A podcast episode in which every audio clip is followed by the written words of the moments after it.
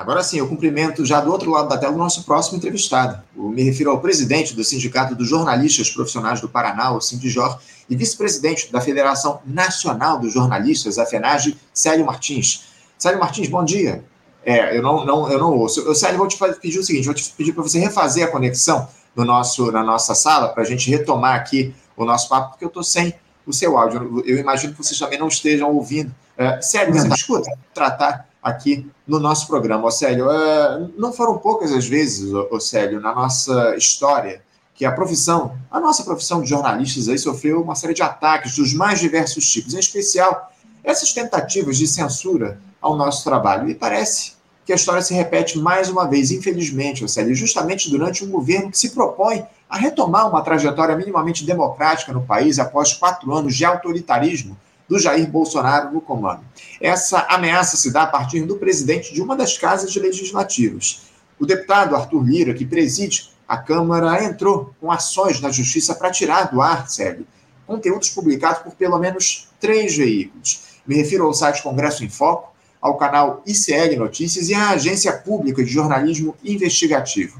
Uh, ele até conseguiu, o Arthur Lira, uma liminar na Justiça lá do Distrito Federal que determinou a censura da reportagem do Congresso em Foco, em que a sua ex-esposa, a Juliane Lins, o acusa de ter cometido violência sexual contra ele em 2006, tema que também foi abordado pela matéria da, da Pública e pelo ICL. Em todos os casos, o parlamentar pede indenização por danos morais no valor de 100 mil reais. Só que parece que no caso do ICL a pedida é ainda maior, 300 mil reais. É no mínimo lamentável, o, Sérgio, que a justiça aceite esse tipo de tentativa de censura ao trabalho da imprensa. Inacreditável que nós tenhamos aí de passar por isso depois do que aconteceu ao longo do último mandato presidencial. Eu queria pedir para que você nos dissesse como é que a FENAGE observa esse movimento do Arthur Lira, é, referendado pela juíza lá do Distrito Federal. Como é que vocês se posicionam diante dessa tentativa de censura à imprensa, Célio? Primeiramente, muito bom dia, Anderson, muito bom dia a todos, todas, né, e todas que estão nos acompanhando, e pedir aqui uma desculpa pelo imprevisto aí, pela né, questão tecnológica, mas nós resolvemos ainda um pouco atrasados, mas resolvemos. Olha, essa questão, indo direto ao, ao, ponto da sua pergunta, é, a FENAGE, ela nós condenamos a FENAGE as entidades é, representativas dos jornalistas em todo o país é, condenam veementemente qualquer tipo de censura, censura prévia, né? qualquer tipo de iniciativa que busque é, coibir a liberdade de expressão legítima, a liberdade de imprensa. Agora, é importante a gente fazer uma observação, porque assim, esse é um caso, o caso envolvendo o presidente Lira, é um caso que fica claro, evidente que são tentativas, né, são ataques à liberdade de imprensa, ataque ao livre exercício profissional do jornalista. Por que que é? Porque é, esse, essas reportagens que foram produzidas foram é, produzidas de forma ética, de interesse público. É, é informação de interesse público. A pessoa envolvida é líder de um dos poderes da República. E toda a população tem interesse e tem direito ao acesso a informações relacionadas a essas pessoas. Esse é um ponto-chave, é a informação de interesse público. Essas informações, elas foram produzidas é, é, assim com todo o cuidado profissional e técnica e a ciência do jornalismo, né? A checagem dos fatos, houve mais de uma pessoa envolvida se, se, se ocorrer, né? Houve diversas fontes para poder é, passar isso para a população. Então, é, tem, tem, tem a questão, vamos dizer, de você é, dar a oportunidade para as pessoas que estão sendo é, que estão envolvidas, que estão sendo acusadas a manifestar a sua opinião. Tudo isso foi feito, todo um cuidado. Informação de interesse público, não há motivo para um agente público, um agente político, é, tentar impedir esse trabalho. Isso causa um enorme dano para a democracia, para o Estado democrático de direito e, mais diretamente, para a população que precisa dessa informação e tem direito à informação. Então, é, a FENAGE condena veementemente isso e, e lamenta, né? que um líder, o líder de um poder, tente é, é, impedir que se divulgue informações que toda a população é necessária a toda a população. Ele tem os canais abertos, é, é, tem um, é um poder muito grande de comunicação que um presidente da Câmara tem, ele pode fazer, apresentar todas as suas argumentações, né? O que não pode é impedir a liberdade, o livre exercício profissional do jornalista. Agora, se, se você me permite, eu gostaria de abrir um parênteses que está relacionado. É assim, nós temos uma outra situação que a FENAGE defende, que é a responsabilização do crime uhum. de informação. Por quê? Porque nós estamos falando de jornalismo profissional, que é o caso do Lira. Né? Então, é um atentado à liberdade de imprensa, à liberdade de expressão. Mas existem pessoas, o, o falso jornalismo, o falso jornalista, né, pseudo-jornalista, tem muita gente na sociedade hoje que está se colocando como jornalista para praticar outras coisas que não é o jornalismo. Então, é, nós tivemos casos aí recentes que, que deu origem a aquele o, o inquérito chamado, batizado inquérito das, das fake news, Isso. que muitas vezes eram pessoas que se posicionavam como jornalistas, inclusive tem casos de ter jornalistas envolvidos, uhum. né? Ocorreu o caso de ter jornalista envolvido.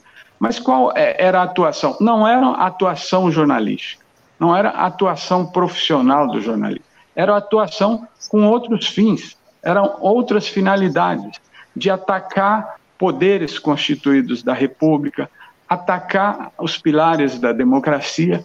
E, nesse caso, nós, FENAGE, entidades representativas dos jornalistas, é, nós defendemos a responsabilização, sim.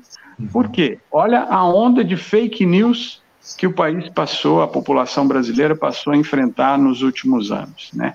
O, é, é, isso é muito ruim, isso causa um dano irreversível é, para o sistema democrático, para o Estado democrático de direito.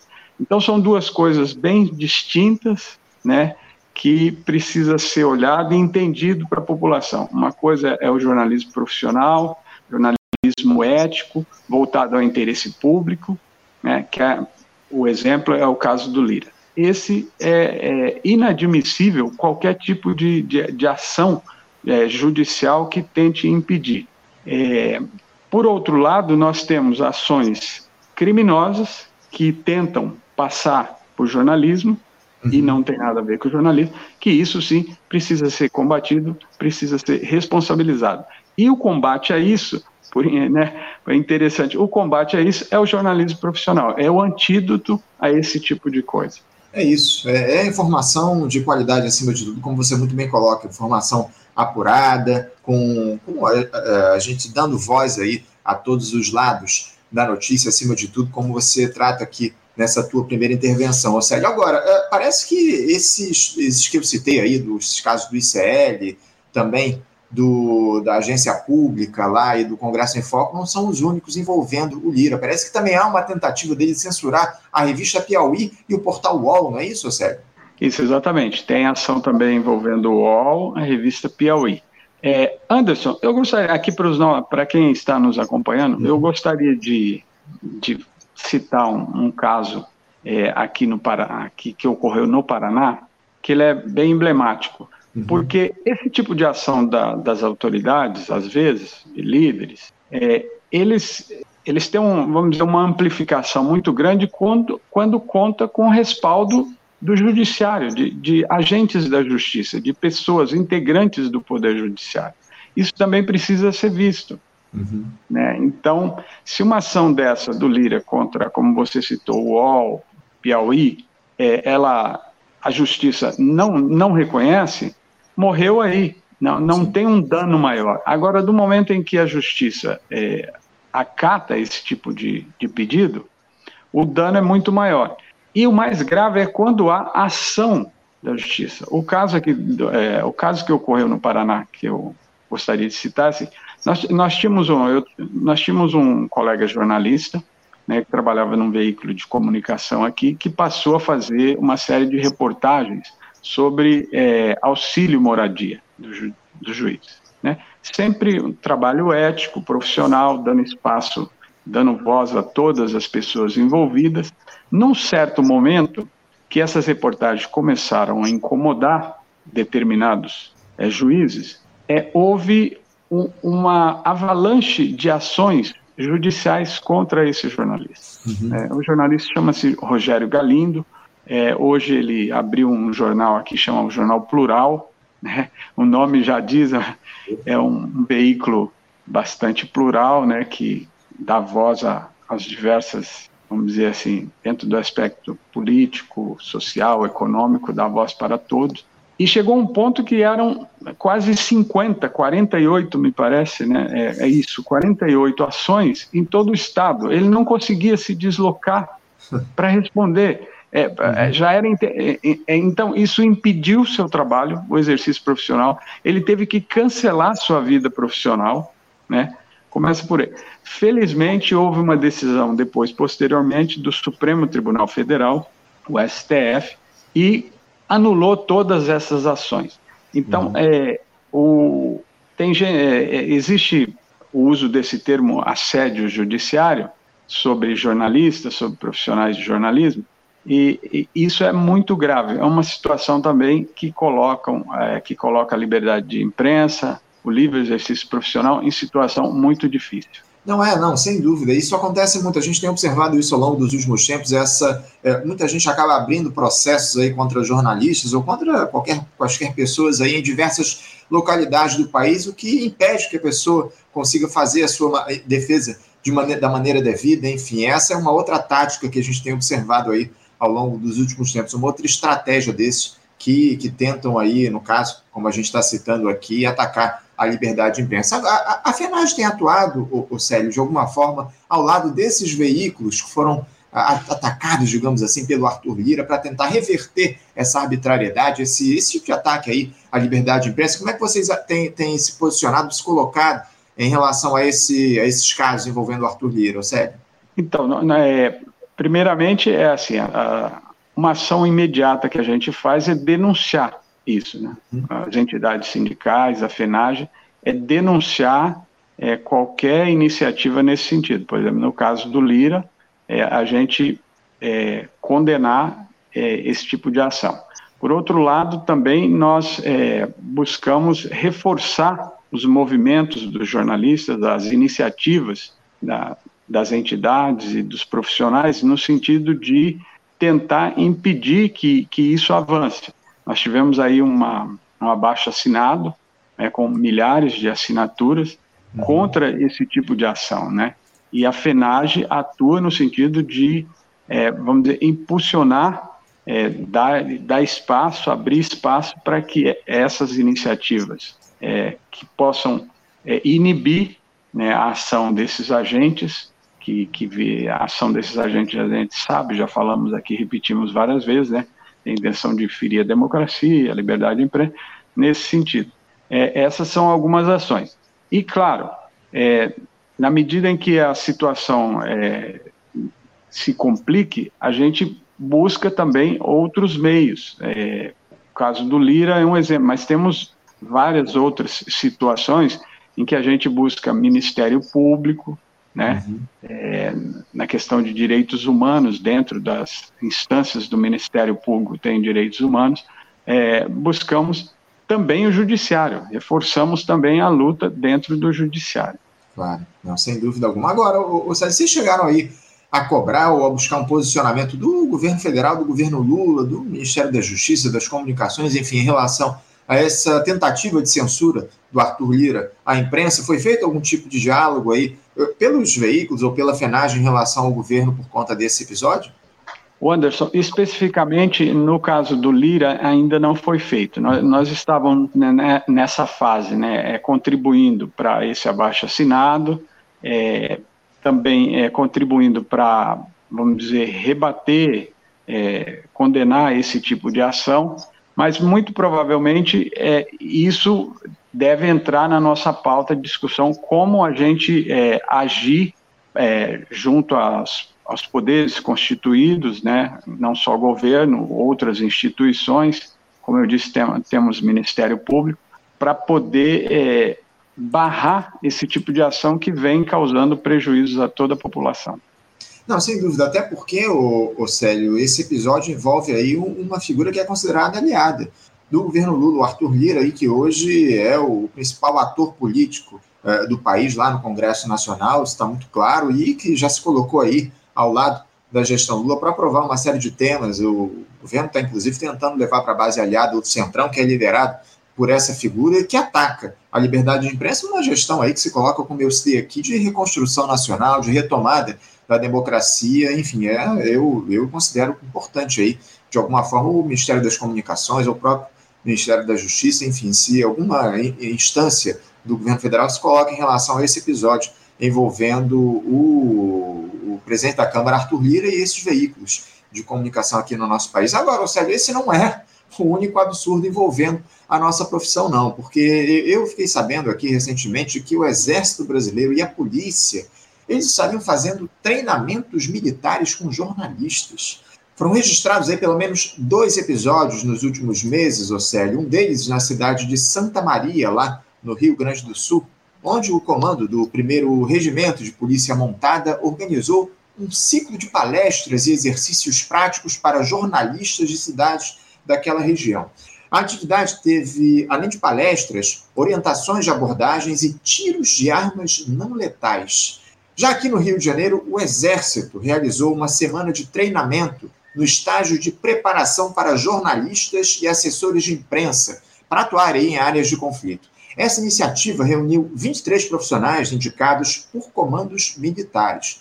Depois disso, esses jornalistas passaram pela encenação de um sequestro, sério, foram aí colocados em um caminhão militar e levados sob ameaças e xingamentos, encapuzados e algemados a uma espécie de cativeiro em uma localidade erma, em uma noite fria, como, é, como se eles estivessem sendo sequestrados aí por traficantes.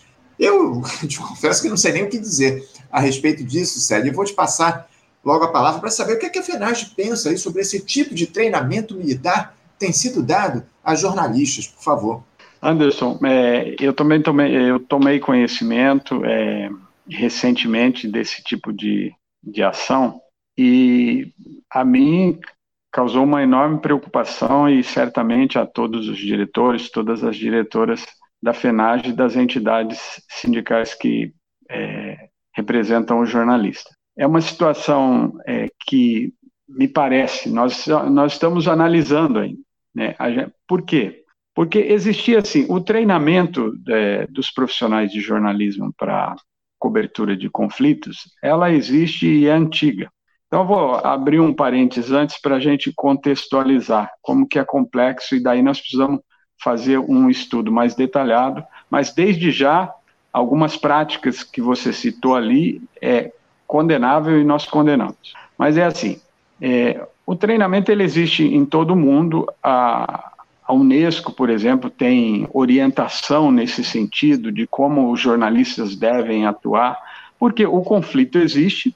As áreas de conflito, sejam o conflito social, é, a guerra em si, o conflito bélico, e o jornalista é o profissional, né, a jornalista, esses são os profissionais responsáveis por informar a população de uma forma independente, de uma forma imparcial, né, humanitária, é, o que está ocorrendo em determinadas é, regiões, em determinados locais, regiões do mundo, ou determinados locais do país, determinadas situações numa cidade que seja. Então, nós temos, por exemplo, a gente tinha, tinha cursos com participação de, das forças de segurança, sim, exército, forças armadas, mas que tinha participação da, da Oboré, por exemplo, que é um, né, um, foi criado por Alboré, um, nasceu da, de uma cooperativa de jornalistas, né, e atua com, em políticas públicas, políticas sociais, e, e a, tem atuação na formação complementar às universidades dos jornalistas, participação da Abrage, a Associação Brasileira do Jornalismo Investigativo, é, mas existia todo um protocolo. Como, se, como, como que é feito isso? É, é, é vamos dizer, é, é, estudo, estudo de como a melhor forma do jornalista atuar, né, para ele poder manter a sua dignidade profissional, a sua segurança, o que é mais importante, a segurança do profissional,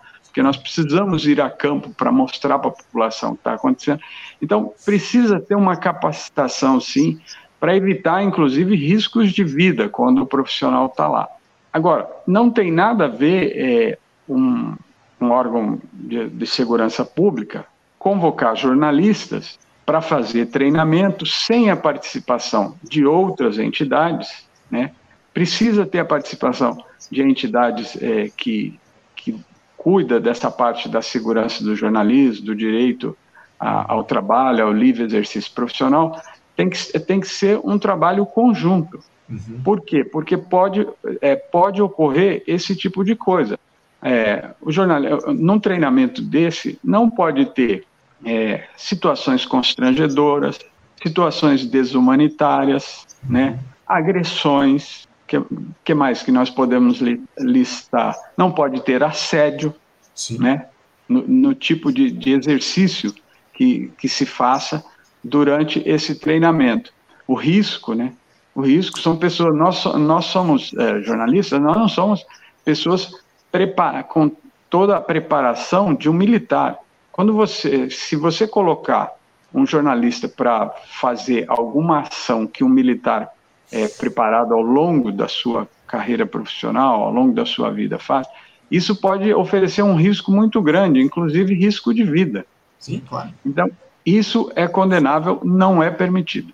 Tem dúvida, não tenha dúvida. A gente, a gente não pode é, naturalizar esse tipo de episódio, a gente precisa, acima de tudo, denunciar essas situações que ocorrem aqui no nosso país, essa, esses, essas situações aí, esses episódios envolvendo militares e jornalistas, enfim, parece que há uma tentativa ao longo dos últimos anos de militarização da sociedade brasileira. A gente vem observando, especialmente ao, após essa gestão do Jair Bolsonaro, enfim. Agora, o, o, o Célio, eu queria te questionar o seguinte, para a gente, inclusive, encerrar aqui o nosso papo. Seria essa uma tentativa das forças de segurança, como eu citei aqui agora nesse meu comentário, uma tentativa de se naturalizar essa cultura de militarização que tomou conta do Brasil nos últimos tempos, agora envolvendo os profissionais de imprensa. Como é que vocês da FENAGE avaliam esse, essa, esse episódio envolvendo os militares e se há algum tipo de cobrança realizada por vocês em relação a essas denúncias aí que a gente citou? Anderson, é, como eu disse, como eu estava explanando, é, essa é uma situação nova para nós que apareceu. Porque, assim, nós tínhamos é, esse quadro, essa realidade, que havia um treinamento, ele é necessário, ele ocorre no mundo inteiro. Ah, nós tivemos um relatório, por exemplo, recente da Unesco, que cita as barbaridades que ocorrem é, com profissionais de jornalismo que estão na linha de frente fazendo a cobertura de conflitos, né? os mais variados conflitos. Nós temos, por exemplo, é, não só em guerra, temos aqui, nós, eh, há pouco tempo tivemos um colega que estava tá, numa cobertura de uma área de conflito, um despejo. E de repente ele foi preso, colocado num camburão. Imagina, num camburão, gente, jornalista ali, tem, tem, tem, aquele veículo, né, que tem aquela, aquela parte com a tela ali atrás, que a pessoa vai encolhida ali, parece né, um criminoso, imagina, um jornalista que estava tentando levar informação, né, para a população é esse tipo de situação. Nesse caso, nós tivemos reunião com poder da com, com comando da polícia militar, né? Esse episódio foi jornalista colega nosso chama-se Pedro Carrano, né? Uhum. É uma atuação, ele faz coberturas de movimentos sociais, acompanha questões é, relacionadas à, à mobilização né, desses movimentos sociais, estava cobrindo uma uma ação de despejo. Então, nós tivemos reuniões com o comando da Polícia Militar para exigir um protocolo, para exigir é, é, treinamento do seu pessoal. Aí é o contrário, não é treinar jornalista, é treinar né, o agente da Força de Segurança, seja o guarda civil, o guarda municipal, seja o, o policial militar, seja o militar do Exército, da Aeronáutica, da Marinha, todas essas forças tem que ter um treinamento de como é, se relacionar com a imprensa para garantir a se... não é prender o jornalista, é garantir a segurança do profissional de imprensa diante do ataque às vezes, porque tem um ataque de terceiros. A gente Sim. viu muitos episódios aí recentemente no governo anterior em que o jornalista estava trabalhando, ele era atacado e nós tínhamos um agente de segurança muito próximo que não tomava nenhuma atitude no sentido de garantir o livre exercício profissional, uhum. garantir a integridade, a segurança desse profissional que estava trabalhando, para levar informação para a população. Então, isso é uma, é uma situação que, infelizmente, parece que foi vencida, mas muito provavelmente voltará, voltarão episódios nesse sentido, né? Que vinham ocorrendo aí muito recentemente e que é, é preciso uma ação muito dura Agora, o ponto da sua pergunta da, da militarização, ora, nós tínhamos um acompanhamento, como eu disse, é uma situação nova. Nós tínhamos, tinha participação de outras entidades, tinha a Brage, tinha o Boré, tinha universidades, nós temos uma universidade, estava olhando aqui, a Universidade Fernando Pessoa, de Portugal, por exemplo, tem esse tipo de curso né, de preparação do jornalista. É, são entidades confiáveis que precisam participar disso. Quando você parte para uma situação em que qualquer instância da, da segurança nacional, da segurança municipal, da segurança estadual, né, das forças de segurança, convocam um grupo de jornalistas e, bota, e colocam eles para fazer um, uma série de exercícios, uma série de ações é, sem participação das entidades representativas dos jornalistas, das entidades representativas do ensino, né?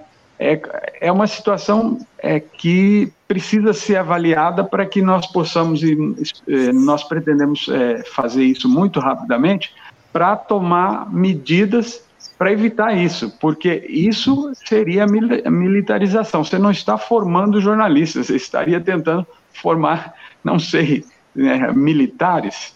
Sim, né? exato. É, essa é a questão, como você muito bem coloca, o, o Célio, o que é necessário nesse caso é a adoção de protocolos claros e transparentes em relação à atuação dessas, dessas forças de segurança né, nas, nesses treinamentos que estão colocados. Enfim, a gente precisa fazer essa cobrança e você pode ter certeza, o, o Célio, que nós aqui no Faixa Livre vamos, vamos continuar atentos aí a todo esse quadro, vamos continuar mantendo o diálogo a respeito desse tema, cobrando a adoção desses protocolos aí, como você colocou na tua resposta, no que diz respeito à atuação das forças militares no treinamento jornalistas aqui no país. Enfim, a, a situação também do Eduardo do Arthur Lira, a gente vai continuar acompanhando aqui no nosso programa. E eu agradeço muito, ou a tua presença, uh, você se, se disponibilizar a conversar com a gente a respeito de temas tão importantes. A gente aqui no, no Faixa Livre já a, a, adota aqui essa linha de acompanhar o trabalho da imprensa há tanto tempo e, acima de tudo, de defender os direitos do jornalismo e da liberdade do, do, nosso trabalho. Sérgio, muito obrigado pela tua participação. Eu te desejo aí um ótimo dia de trabalho e deixo um abraço. Muito obrigado. É, um ótimo dia a todos, todas e todos, né? E, e a participação nossa, né, Ângelo, é, é, Anderson? É, as forças de segurança têm que abrir para a participação de uma forma democrática para que a gente possa criar esses protocolos. É, eu gostaria de parabenizar aí o, o Faixa Livre, que é um programa importante, um canal é, relevante, né, que traz, é, abre uma janela importante para a gente debater temas importantes e relevantes para toda a sociedade brasileira. Obrigado, Célio, pelas suas palavras e, acima de tudo, pela tua entrevista aqui ao nosso programa. Um abraço para você, Célio. Até a próxima. Conversamos aqui com o Célio Martins, o Célio, que é jornalista, evidentemente, presidente do Sindicato dos Jornalistas Profissionais do Paraná, o Sindigior, e vice-presidente da Federação Nacional dos Jornalistas, a tratou conosco aí dessa tentativa de censura do presidente da Câmara, Arthur Lira, em relação a veículos de, de comunicação, enfim, lamentável que o Arthur Lira tem feito, também trouxe aí essa, essa questão da, de um processo de militarização da, dos jornalistas aqui no nosso país, enfim, temas fundamentais que a gente trouxe para discussão aqui com o Célio no nosso programa desta quarta-feira, Faixa Livre.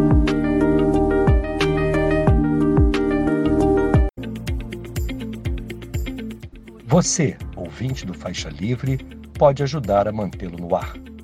Faça sua contribuição diretamente na conta do Banco Itaú, agência 6157, conta corrente 99360, dígito 8. Esta conta encontra-se em nome do Sindicato dos Professores do Município do Rio de Janeiro e Região, o Simpro Rio uma das nossas entidades patrocinadoras, mas seus recursos são destinados exclusivamente para o financiamento do nosso programa. Você pode fazer sua doação de qualquer valor, utilizando também a nossa chave Pix, que é ouvinte@programafaixalivre.com.br. Sua contribuição é fundamental para a manutenção desta trincheira progressista no ar.